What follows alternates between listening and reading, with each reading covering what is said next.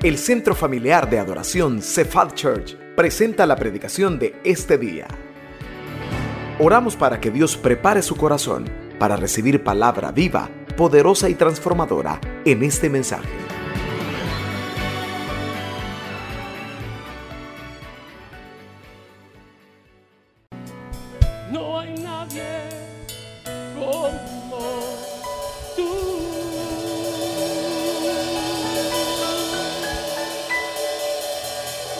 Gloria al Señor. Démosle un aplauso a Cristo. Gloria al Señor. Gracias por su fidelidad con sus diezmos y ofrendas. Gracias por siempre dar para la obra. Recuerde, Dios siempre nos bendice. Demos o no demos, siempre Él nos bendice. Yo quiero pedirle que en esta tarde me acompañe, por favor, en una oración para que sea el Señor, el Espíritu Santo, el que nos ministre en esta tarde. Cierre sus ojos, por favor, ahí donde está y acompáñeme orando. Padre, gracias en el nombre de Jesús. Gracias por la vida de mis hermanos. Gracias por tenernos en este lugar, por ministrarnos, por enseñarnos. Te pido, Dios, que no haya nada que nos distraiga, que no haya nada, Dios, ni interno ni externo, que nos robe la atención de tu palabra. Ella no regresará vacía. Tú la vas a usar, Señor, sobre nuestras vidas. En el nombre de Jesús, amén y amén. Escuchen lo siguiente, tal vez alguien se, se identifica, creo que todos podemos identificarnos. Hace un tiempo, cierto grupo de mujeres se juntaban o se juntan en una colonia y todas las tardes se, se reúnen, son un grupo de amigas y todas las tardes se reúnen, pero hay una característica, estas amigas no son como las comunes, de esas no viene ninguna aquí, de las comunes, que se reúnen a hablar de la cuadra y hablar de la vida de otros, sino que estas se reúnen todas las tardes a hablar de la palabra. Y todas las tardes agarran la Biblia y comienzan a leer un pasaje y ese pasaje lo usan para que sea el tema de la tarde. Pero llamó la atención que en una de esas tardes estaban leyendo el tercer capítulo de Malaquías y justo en el versículo 3 se detuvieron porque el versículo dice, y se sentará para afinar y limpiar la plata. Cuando lo leyeron todas, como ya tienen mucho tiempo de estarse reuniendo, se dijeron la una a la otra, ¿qué querrá decir? Y siempre sale una más espiritual que otra. Y dijo, "Hmm, lo que ahí dice es que a todas las que no son santas las va a hacer santas. Pero había otra que dijo, "Mm, mejor voy a hacer algo. Aquí en la colonia hay un platero, hay un hombre que trabaja con la plata. Voy a ir a investigar. Como las mujeres tienen ese, ese don, ¿verdad? Voy a ir a investigar. Y se fue donde el platero sin decirle el motivo de su investigación. Llega y comienza a preguntarle, ¿verdad? ¿Cómo es el proceso que él hace con la plata?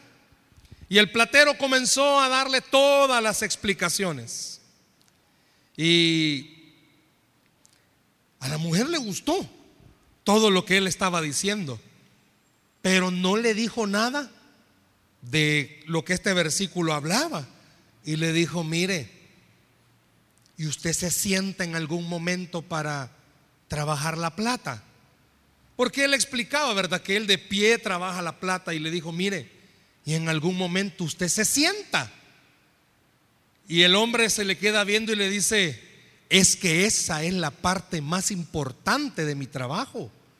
Cuando ya terminé de moldear, de golpear, sabe que yo me tengo que sentar tranquilamente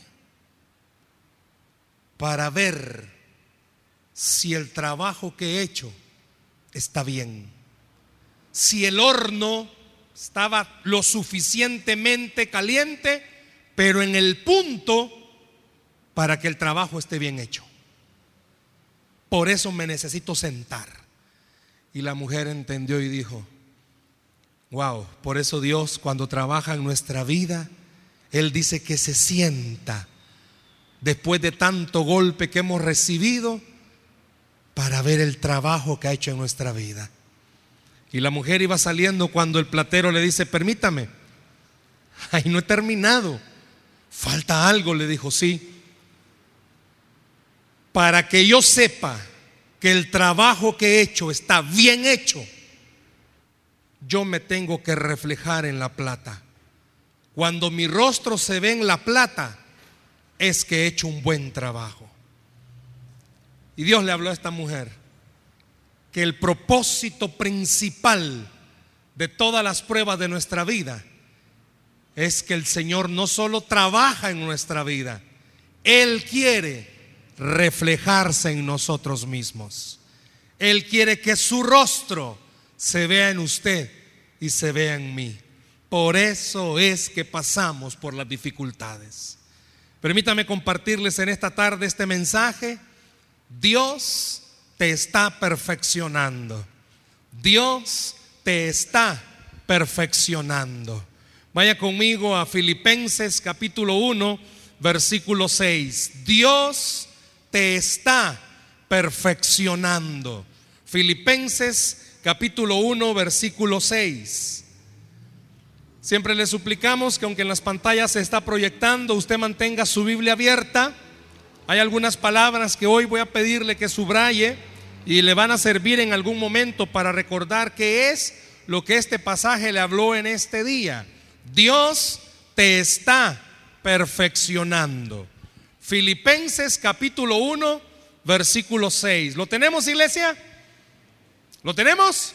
Amén. Dice así la palabra en el versículo 6. ¿Qué dice?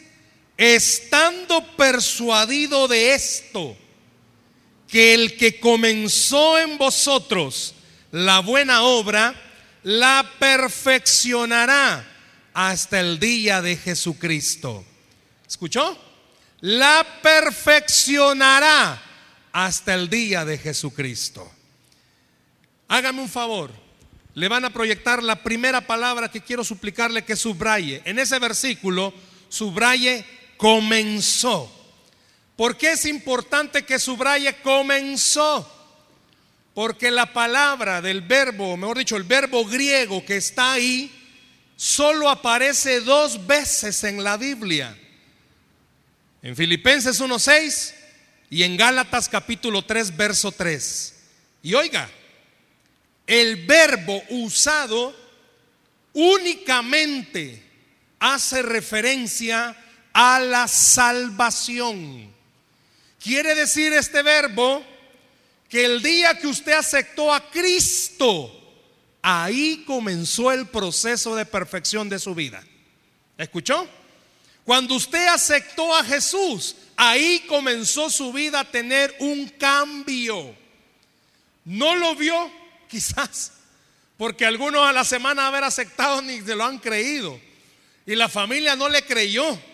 Pero a partir de ese momento está dando Dios una garantía. Y esto es para alguien que quizás todavía duda si ha aceptado o no ha aceptado a Jesús. Desde el momentito en el que usted levanta su mano, dice el Señor, a partir de ese momento ya te comencé a cambiar. Ya comencé a trabajar en tu vida. Por eso es importante que subraye esa palabra para ver el contexto. Y la segunda palabra que quiero pedirle que subraye del versículo 6 es perfeccionará. Ahí se lo están subrayando. Perfeccionará. El verbo en griego de esta palabra perfeccionará indica la acción, escuche, acabar, mejorar, completar. Si une los dos verbos en su contexto, está diciendo que el Señor en el instante que usted aceptó a Jesús, comenzó algo que todavía no ha terminado. Y lo va a terminar el día que vayamos al cielo y reinemos con Él. Por eso es que todos los que estamos acá podemos decir con mucha confianza, no ha terminado en mí todavía. Dígalo conmigo, por favor. Uno, dos, tres. No ha terminado. No, pero dígalo convencido. Aún no ha terminado, diga. Al que está a la par suya, dígale, aún me falta. Usted no le vaya a decir, sí, y mucho. ¿va? Aún no falta. El que comenzó la buena obra no la ha terminado. Y sabe, quiero llamar su atención. Cuando en Filipenses el apóstol Pablo estaba escribiendo esta carta, la estaba haciendo con el propósito que el lector en Filipo entendiera esto. El que comenzó la obra en usted va a terminar la obra en usted. Pero el propósito va a ser que usted se parezca a Cristo. No se parezca a otro hermano. Porque como cristianos tenemos un problema. Comparamos nuestra vida espiritual entre cristianos. Y les voy a decir esto, si lo pudiera notar, jamás se compare con otro cristiano, porque también en el otro no han terminado. ¿Y en quién ya terminaron? Diga conmigo, en el que ya se murió. Si usted se compara con un vivo, usted y yo estamos en desventaja. No ha terminado el Señor la obra en nosotros. Si yo le preguntara en esta tarde, ¿hay cosas que usted todavía tiene que mejorar? ¿Cuántos fueran sinceros y pudieran decir, hay cosas que Dios tiene que cambiar todavía en mí? ¿Cuántos? Quizás tenemos áreas que ni siquiera nos hemos dado cuenta que las tenemos y hay que cambiarlas. ¿Cuántos tienen problemas de carácter? Levante la mano el que tiene problemas de carácter. Vaya, baje la mano. No sé si en esta me van a, a levantar la mano. ¿Cuántos tienen problemas con la mentira?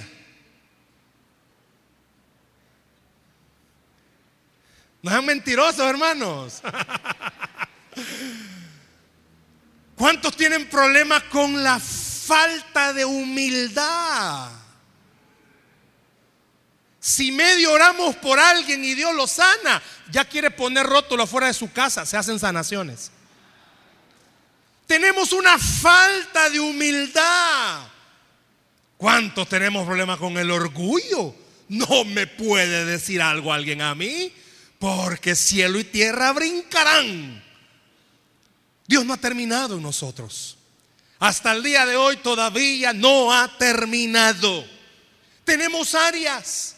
Por eso si usted está casado o está casada, al final usted va a entender Dios está usando a su pareja como instrumento para, la, para terminar la obra en su vida.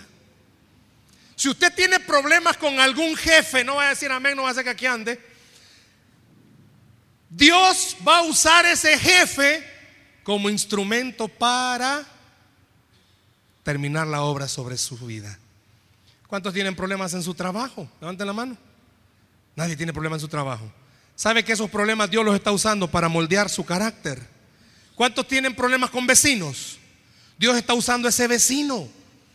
Ya deje de decir mi vecino es el diablo. Puede ser que parezca, pero es un instrumento que Dios está usando para moldear su carácter. Pero veamos lo que dice la palabra. Todos tenemos áreas, todos los que estamos acá necesitamos mejorar, todos fallamos. De vez en cuando se nos sale el indio Parecemos indios, pero se nos sale el indio también. De vez en cuando usted, yo no sé si es mecha corta, ya perdió la mecha y usted ya explosivo andante, tiene problemas. Es sutilmente tentado a alguna área y usted, no sé, y no voy a pedirle que levante su mano, pero usted tiene problemas de adicción a algo. Yo no sé cuántos son adictos o somos adictos a algo. ¿Sabe cuándo va a terminar esa adicción? cuando usted y yo estemos delante de la presencia del Señor. Quiere decir que todavía necesita ser moldeado. ¿Cuántos de ustedes quizás se casaron con un adicto? Y ese es un problema. Dios quiere decirle en esta noche que tanto está moldeando a su pareja como a usted a través de esa adicción. Problemas. necesidades. Todo eso es lo que en esta hora Dios va a enseñarnos a través de su palabra, porque no ha terminado la obra en nuestra vida. Yo no sé cuántos se van a identificar, pero se han llegado a sentir frustrados porque sus problemas, en vez de acabarse, como que se han in- incrementado y no pasan. No pasa la página. Yo no sé cuánto llega un momento en que dicen, "Uf, ya quisiera pasar la página. A pasar la página va cuando, pum, de repente viene otra cosa. No la logra pasar.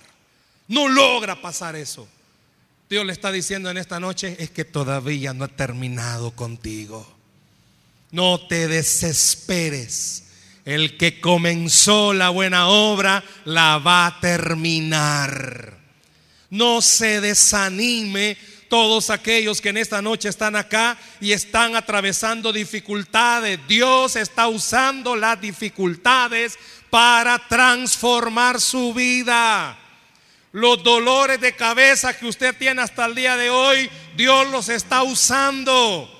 No sé quién de ustedes tiene líos con sus hijos. Dios está usando esos líos para transformar su vida. Yo no sé cuántos, sean honestos con ustedes mismos. Han querido renunciar, ya no seguir, ya no puedo más. Dios está usando esos problemas para transformar nuestra vida. Porque el día de mañana quiere, como dice este versículo, que seamos como Cristo. ¿Sabe qué está haciendo el Señor? Quiere que usted cuando se vea en el espejo, usted vea a Cristo. Que cuando no puede, cuando ya no puede, usted vea a Cristo. El que comenzó la buena obra va a terminarla en usted y en mí. ¿Sabe que un, un alfarero, porque en esta figura que está hablando Pablo, está hablando la figura de un alfarero. Y sabe que una persona que trabaja como alfarero, los instrumentos que usan son el torno. ¿Sabe qué es el torno? Es la rueda donde le da vuelta y pone el barro. También usa el barro. También usa cuchillas, porque las cuchillas le van ayudando a afinar el trabajo. Pero también usa las manos para poder moldear y darle forma al barro. Dios usa tres cosas, bueno, usa varias, pero yo voy a mencionar tres cosas en esta noche que Él está usando porque nos está perfeccionando. Qué bueno fuera que en esta noche usted solo se dijera, Dios sigue trabajando en mí. Dios todavía está trabajando en mí. Si usted tiene problemas de carácter y es reincidente, no tire la toalla. Dios sigue trabajando en usted. Si tiene problemas en alguna área, no renuncie. Dios sigue trabajando en usted. No se desespere. No diga, soy por gusto. Yo soy un gran farsante. Yo no voy a cambiar nunca. Tranquilo. Dios no ha terminado con usted. Estos problemas ya no los aguanto. Dios se ha olvidado de mí. No, no, no, no, no. Dios lo está trabajando. No es que Dios no vea su sufrimiento. ¿Cómo no? Él no ha terminado de trabajar aún en su vida. Esta noche usted y yo debemos salir de este lugar convencidos de algo. Va a terminar su obra en mí. No me va a dejar a medias. Él va a terminar su obra en mí. Yo no sé cuántos de ustedes comienzan algo y lo dejan. Ya no lo siguieron. Yo no sé si en casa el esposo se la lleva de todólogo y yo te voy a arreglar la luz. Y usted ni luz tiene todavía desde hace un mes y no lo han arreglado. Te voy a arreglar el chorro y ahí está todavía con la manguera bañando porque no lo han arreglado. Dios no es así. Dios no deja algo a medias. Dios no dice, ay Stanley, qué duro me saliste. Ay, ves, vos qué haces. Ahí te dejo. No. Yo no sé cuántos de ustedes a sus hijos se han puesto a estudiar con ellos y les cuesta. Y usted no tiene paciencia. Ay, ve vos, mono, ¿cómo salís? No, Dios no es así. Cuando más duro, cuando más difícil está su vida, cuando más imposible humanamente hablando está su vida, qué bueno que usted pueda recordar, Dios no ha terminado todavía. Y no me ha dejado ni me va a dejar hasta que termine la obra que comenzó un día en mí. No me ha dejado ni me va a dejar. Si le va a dar el aplauso, déselo al Señor, por favor. ¿Qué usa Dios entonces? Dice Tesalonicenses, primera de Tesalonicenses 2.13, se lo van a proyectar. Primera de Tesalonicenses 2.13, vea lo que dice la palabra. Por lo cual, fíjese, nosotros sin cesar damos gracias a Dios de que cuando recibiste, ¿el que recibió? No, pero dígalo fuerte, ¿qué recibió? La palabra de Dios que oíste de nosotros, la recibiste. ¿Cómo la recibió? No como palabra de hombres, sino según es en verdad la palabra de Dios, la cual actúa en vosotros los creyentes. ¿Cuál es el primer instrumento que Dios usa para transformarnos, para perfeccionarnos? La palabra. Diga fuerte conmigo la palabra, la palabra. Y cuando está hablando de la palabra, hermano, no es para que usted agarre la Biblia y a su pareja le pegue con la palabra, más que te perfeccione, no. Sino que está hablando cuando usted y yo, no sé, hermanos. ¿A quienes esta noche Dios les va a decir esto? Pero sea honesto. Usted solo abre la Biblia cuando viene al culto. Y en la semana ya no la vuelve a abrir. No la lee. Y como no la lee, usted no entiende, no conoce a Dios. Yo no sé cuántos cuando se enamoraron, los que estamos casados, acuérdense cuando nos enamoramos. Acuérdense cuando usted, hermano, esposo Galileo, que está aquí, le escribía cartas de amor a su esposa. Si le la chuleaba, muñequita, bebé, pedacito de cielo muñequita de hilo vasco. Y hoy, pues ya ni le dice nada. Pero cuando las esposas eran novias, leían las cartas de sus enamorados. ¿Cuántas irán a superar en este momento? Ah, la olía, porque el esposo le echaba loción siete machos. Y ella sentía la fragancia. Ay, aquí está. Y usted aprendió a conocer a su pareja. Usted sabía qué palabras su pareja usaba. Y usted llegó a conocer el corazón de su pareja de tal forma que usted sabía que su pareja, no sé todavía, pero cuando eran novios, daba la vida por usted. Venía un ladrón y era el primero que se ponía. Ahora viene un ladrón y es el primero en salir corriendo.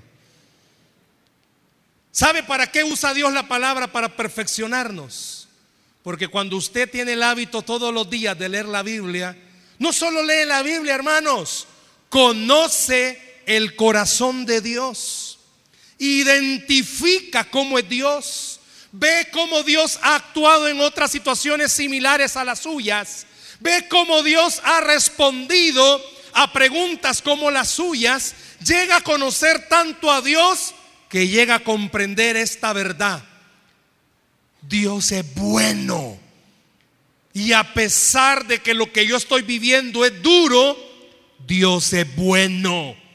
Que a pesar de que yo me sienta solo, dice la palabra que Él va a estar conmigo todos los días hasta el fin.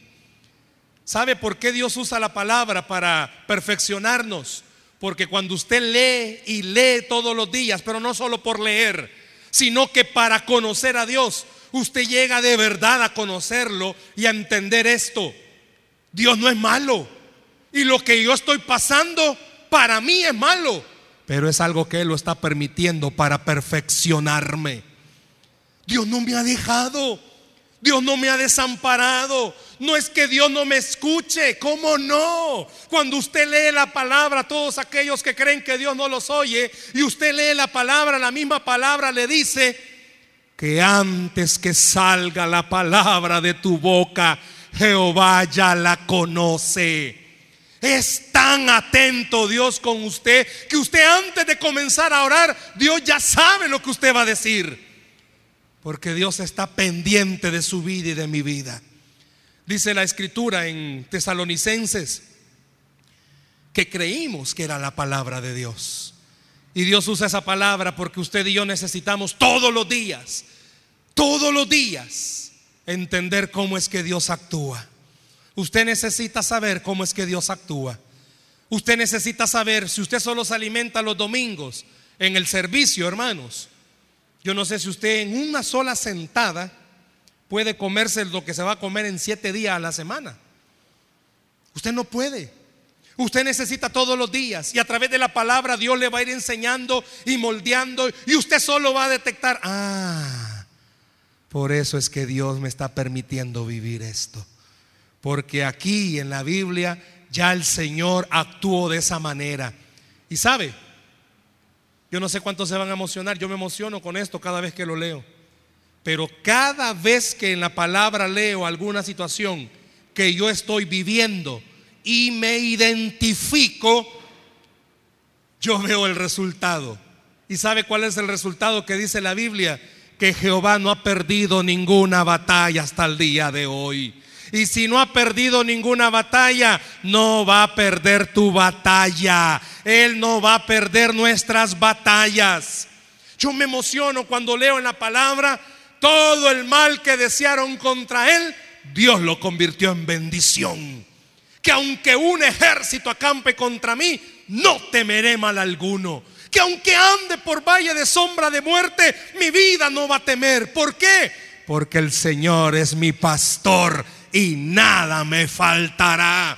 Si yo no leo la palabra, déselo al Señor, por favor. Si yo no me alimento de la palabra, ¿cómo voy a entender? Yo no sé cuántas esposas están aquí esta noche necesitando un milagro sobre su marido. Lea la Biblia. Lea la Biblia. La Biblia dice claramente que usted como esposa tiene a un padre llamado Dios. Y su esposo cuando se mete en líos con usted, se está metiendo en líos con el suegro llamado Dios. Las mujeres no están desamparadas, ve, los hermanos dicen amén. Lo que se afligen, las mujeres ni lo, ni lo disfrutan. Hermanas, usted que tiene problemas con su esposo, lea la Biblia. Ahí dice que por la fe de usted, Dios va a convertir a su marido y él va a venir a los pies de Cristo. Es la palabra de Dios, no la palabra de un hombre. Y esposos, yo sé que no hay ni uno aquí que tiene problemas con su esposa. Silencio. No hay ni un esposo que tenga problemas con su esposa. Lea la Biblia. Y ahí Dios le va a dar la clave. Cómo hacer que su esposa cambie. ¿Sabe cómo va a cambiar su esposa? Cuando nosotros los esposos comencemos a cambiar. Ahí sí dicen amén, va. Pero ¿y cómo Dios va a transformarme si ni la Biblia agarro, hermanos? Seamos honestos. Usted no tiene un hábito devocional. Y como no tiene un hábito devocional, ¿cómo va a conocer el corazón de Dios? ¿Cómo va a entender que usted tiene un Dios grande en misericordia? ¿Cómo va a entender que aún en medio del llanto, dice la Biblia, que Él comienza a cambiar mi lamento en gozo? Dios sabe que usted está triste. Lea la Biblia. Esa le va a fortalecer. Esa le va a animar. La Biblia es como en las cuchillas que el alfarero usa cuando está moldeando el barro. Pero también otro de los instrumentos que Dios usa, Colosenses capítulo 4, versículo 2. Si puede buscarlo y anotarlo, por favor. Colosenses 4:2. ¿Qué dice? Perseverad en qué? Perseverad en la queja. Así dice. Dice en la queja, ¿En qué? En la oración, velando en ella con acción de gracias. ¿Usted se ha preguntado alguna vez? Yo a veces me lo he preguntado. Pareciera ser que Dios tiene hijos mudos. No hablamos con Él, somos mudos. Sabía que las mujeres, ya nos lo han dicho nuestro pastor muchas veces, las 25 mil palabras que tienen y los hombres solo 5 mil.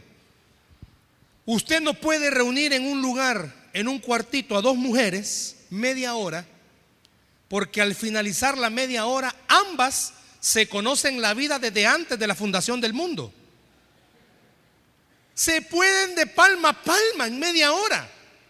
Meta a dos hombres a un cuartito solo, después de media hora o en la media hora, depende, pero la generalidad de los hombres es, en la media hora estaban... Calor va. Tamara loca que nos meten aquí. Y termina la media hora. Vemos pues. No saben ni el nombre. ¿Ha visto usted a dos amigas, pero grandes amigas? Si hablan hasta por los codos. Vecinas, ay Dios, hablan de todo. No sé si le pasa. Viene a la iglesia y se sienta a la par de su amiga. Mejor salga si van a pasar hablando todo el culto. Hablan tanto y hablan de todo. Pero sabe que con Dios no hablamos igual. Y sabe que Dios usa la oración como un instrumento para perfeccionarnos. ¿Sabe por qué? Los psicólogos han dicho que el hombre o la mujer hablan como gran necesidad de sacar lo que tienen dentro. Y sabe que cuando oramos sacamos lo que tenemos dentro con, con Dios y le podemos expresar nuestras tristezas, nuestras necesidades y cosas que quizás no tenemos el valor de decírsela a otro ser humano. Y por eso Dios usa la oración. Porque cuando oramos, y por eso dice el apóstol también Pablo, persevere en la oración, no la suelte, no la suelte la oración. Porque cuando usted ora, no solo abre su corazón, sino que llega a entender esta realidad que espero cambie totalmente su semana. Dios, en cualquier lugar que usted cierre sus ojos o comience a orar, ahí está Él a la par suya. Si va en el bus, ahí está el Señor. Si se mete al baño, ahí está el Señor. Sabe que la oración es algo tan lindo porque a usted le abre los ojos espirituales y entiende algo. Él está conmigo a cada momento. No me ha dejado, ni me va a dejar, ni me va a desamparar. Por eso Él usa la oración para transformarnos. ¿Por qué? Porque cuando más problemas tenemos, más solos nos sentimos. Pero cuando más problemas tengamos, ore más. Para que reconozca, Dios no me ha dejado, no me ha desamparado. En medio del gran pleito, ahí ha estado el Señor esperando que yo ore y le pueda decir, ya no puedo más. Yo no sé cuántos esta noche pueden reconocer conmigo que cuando más enojados estamos, nosotros ni contamos hasta 10, hermano. Si apenas a, a, comenzar a contar, vamos cuando ya se nos sale el veneno. Vamos manejando en nuestras calles tan lindas para transitar de nuestro querido San Salvador. Calles que hasta esa Dios las usa, hermano. El maestro que se le metió, Dios lo está usando. En vez de pitarle la que le pita tres veces, bendígalo. No le vaya a decir que te atropelles en el nombre de Jesús, no, ¿verdad? Pero sabe que todo eso Dios lo usa. Pero no oramos. No oramos. Seamos honestos, hermanos. Yo no sé cuántos pudieran levantar la mano conmigo. Hay una palabra en griego, espero poder decirla bien. Solo en momentos de socazón buscamos al Señor. No sé si la dije bien esa palabra, está en griego. Solo en momentos de socazón buenos cristianos somos. Hay una palabra en hebreo también. No más no llega el agüite, ahí somos buenos cristianos. Dos palabras, anótela, socazón en griego y agüite en hebreo. Somos buenos cristianos, oramos, hasta pasamos cantando alabanza. Tenemos un gran lío, solo eso oímos alabanzas. Pero media vez ande todo bien, la guapachosa es la radio de nuestro carro. Hermano, y es malo oír la globo, ahí ponen alabanzas. No sé si me doy a entender. No oramos, hermanos. Si oráramos todos los días, ¿sabe qué pasaría? Usted entendería que del gran lío en el que está, Dios tiene el poder suficiente para sacarlo. Si usted orara todos los días, el gran problemón que tiene, usted entendería algo. Dios es más grande que el problema que yo estoy enfrentando. No importa que usted se enfrente al jefe de la empresa, Dios es más grande que el jefe de esa empresa. No importa los problemas que usted tenga. Yo quiero recordarle a alguien esta noche que Dios se lo recordó a un amigo mío. No fue su jefe el que lo llevó a su lugar de trabajo. Fue el Señor. Y si fue el Señor, entonces deje que el Señor pelee por usted. Pueden estar moviendo todas las piezas en su lugar de trabajo y hasta quieran quitarlo. Si Dios no lo permite, se van a dar en las narices. Por eso en esta noche yo le digo algo, ore. ¿Sabe que la oración le enseña a usted? Dios tiene el control. La oración le habla a usted y le dice, calma, deja que Dios comience a actuar. Y número tres, ¿sabe qué también usa el Señor? Bueno, perdón, antes de pasar al número tres, solo quiero recordarle. Pablo lo dijo en 1 Tesalonicenses, orad sin cesar. Solo es así, dice el versículo. ¿Y sabe por qué? Porque este versículo nos pasa al tercer instrumento que Dios usa. ¿Sabe que cuando Pablo usó orad sin cesar, estaba diciendo, ore en las pruebas siempre. Ore en las pruebas siempre. Y sabe que el tercer elemento, instrumento que Dios usa para perfeccionarnos, ya dijimos que es la palabra, es la oración, pero también son las pruebas. Vea conmigo, primera de Pedro, si lo puede anotar, anótelo porque no vamos a pasar todos los versículos. Primera de Pedro 4 del 12 al 19. Vamos a ver algunos versículos por el tiempo. Versículo 12. Si lo puede anotar, ya le dije por favor. Veamos, Primera de Pedro, capítulo 4, verso 12. Vea lo que dice. Amados, no os sorprendáis de qué? Del fuego de prueba que os ha sobrevenido como si alguna cosa extraña os aconteciese. Verso 13. Si no, ¿qué dice? Gozaos por cuanto sois participantes de los padecimientos de Cristo, para que también en la revelación de su gloria os gocéis con gran alegría. Verso 16, se lo van a proyectar. Pero si alguno padece, ¿como qué? No, no le oigo. ¿Como qué? Como cristiano, ¿cuántos cristianos sabemos aquí esta noche? Ah, bueno, voy a hacer la oración de llamamiento.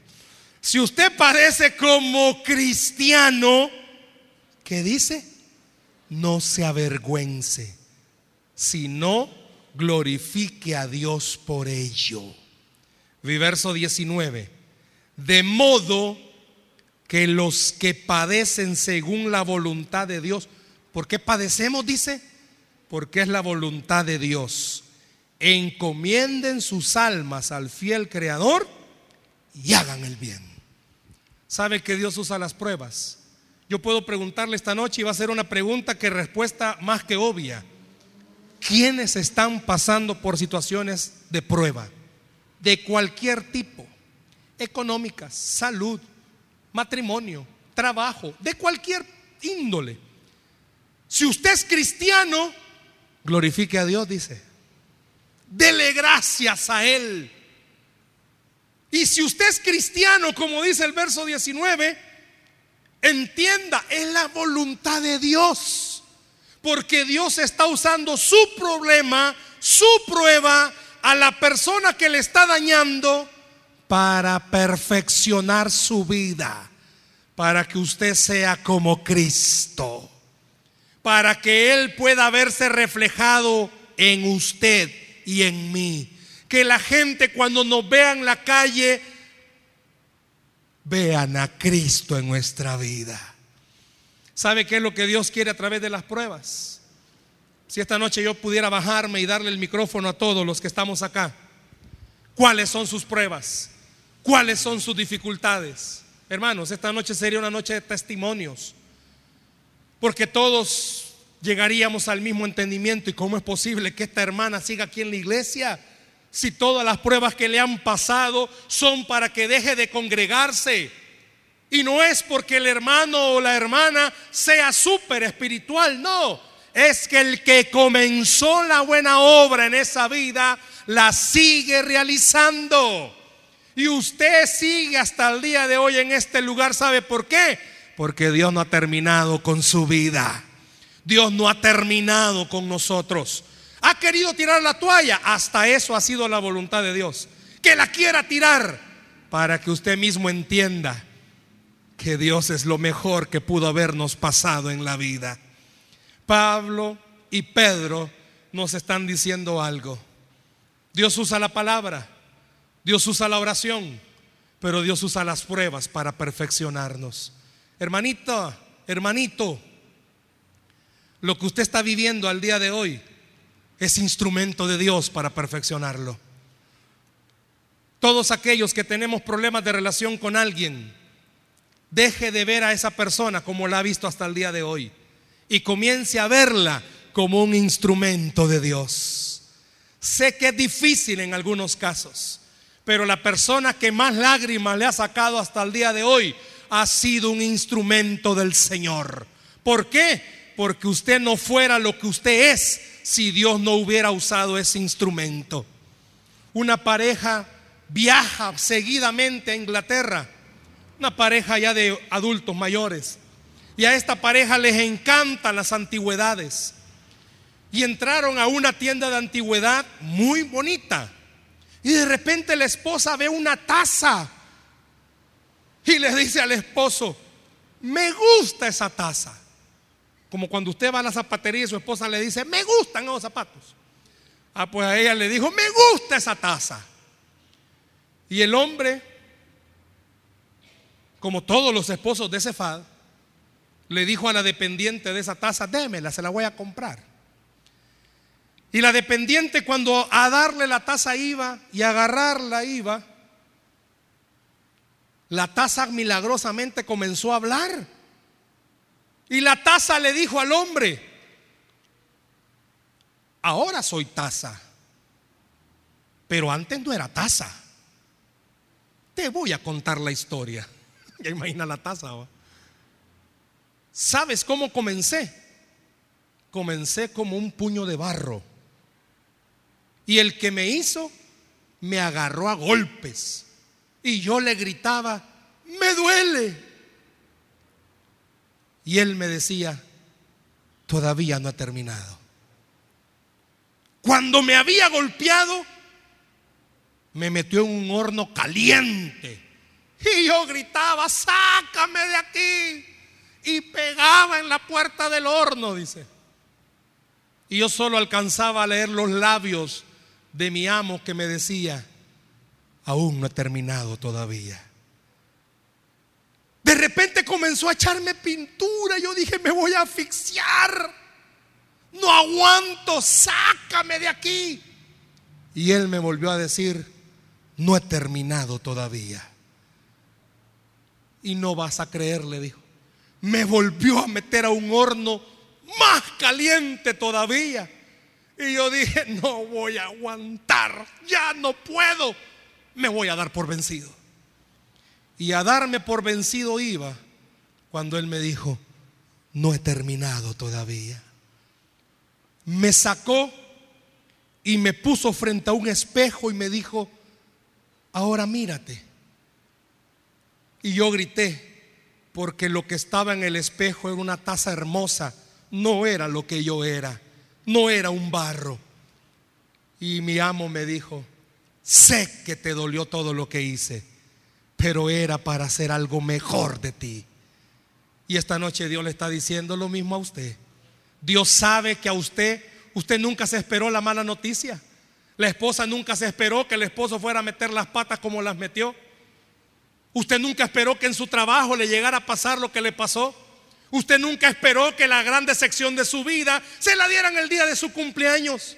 Usted nunca educó a sus hijos para que se perdieran. Pero Dios le está diciendo en esta noche, sé que te ha dolido, pero es para hacerte mejor. es para hacerte un mejor cristiano y que entiendas que las pruebas solo son un instrumento. No porque no te quiera, es porque quiero que te parezcas a Cristo Jesús. Y en esta noche yo le digo a todos los que estamos acá, duele. Pero Dios nos está haciendo cada día mejor. No entendemos, pero Dios nos está haciendo cada día mejor. Y a alguien esta noche Dios le está diciendo, sé que te está doliendo y no me estás entendiendo. Aún no he terminado contigo todavía. Lea la Biblia, por favor. Ore todos los días. Y cuando vengan las pruebas, recuerde, Dios no ha terminado en mí todavía. Dice la Biblia que al que cree, todo le es posible. Dele un aplauso al Señor, por favor, en esta noche. Deles aplauso al Señor, por favor, en esta noche. No sé si puede cerrar conmigo sus ojos un instante, por favor. Cierre sus ojos un instante, así sentados. Cierre sus ojos un instante, por favor. Yo quiero preguntarle en esta noche, recuerde, tenemos Santa Cena, ya vamos a pasar. Yo quiero orar por usted en esta noche. Cierre sus ojos y piense lo que en esta noche el mensaje nos ha hablado al corazón. Dios no ha terminado, hermanos. Dios te está perfeccionando. Las pruebas, el dolor, el sufrimiento, la necesidad, Dios la está usando para hacerte una persona mejor. Haz que esta noche tu Espíritu Santo, Señor, pueda venir sobre nuestra vida. Te damos gracias, Espíritu Santo. ¿Por qué no le dice a Él en esta noche, te doy gracias, porque sé que no has terminado en mí? Te doy gracias porque lo que más me ha dolido es porque no has terminado en mí. Esperamos que este mensaje haya sido de bendición para su vida.